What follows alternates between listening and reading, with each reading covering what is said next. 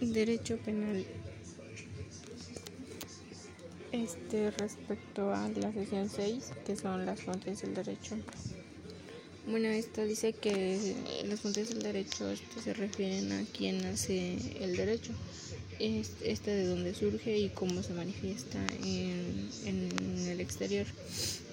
Eh, dicho derecho tiene este, fuentes, diferentes fuentes como son las fuentes directas en las fuentes directas se encuentran lo que son las leyes y las normas provenientes del legislativo o del ejecutivo. Eh, también tiene lo que es la costumbre eh, y, los principios este, generales del derecho. Respecto a las fuentes indirectas, que son, este, son los tratados o convenios internacionales y lo que es la jurisprudencia. Eh, respecto a la interpretación de la ley que este es el acto que se dirige a mm, descubrir el verdadero sentido de la ley, está con el fin de aplicarla de un modo justo.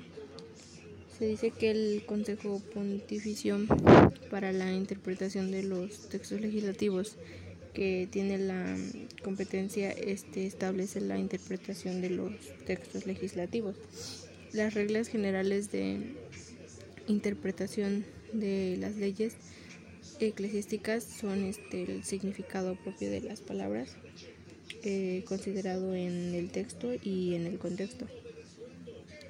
Solo este, la interpretación auténtica dada en forma de ley tiene fuerza, fuerza de ley. No la tienen mm, la interpretación hecha por acto administrativo o sentencia judicial en un caso particular las leyes que se establecen que establecen alguna pena coartan el libre ejercicio de los derechos y contienen una excepción excepción de la ley.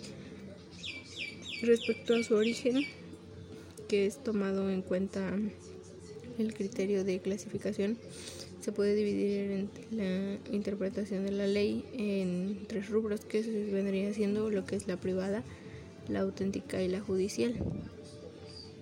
Referente a su método, es el conjunto de pasos a seguir para llegar a un objetivo o conclusión del tema al que se hace referencia.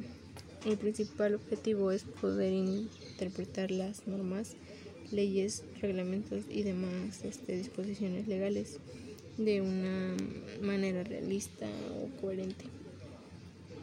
Eh, y por su resultado pues estas se dividen en declarativa, restrictiva, extensiva, progresiva, histórica, gramatical, lógica, sistemática y analógica.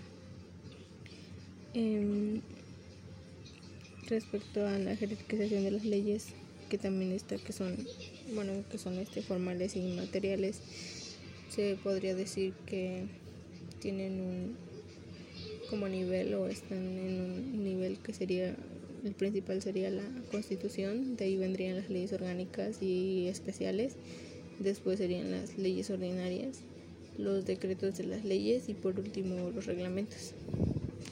Gracias.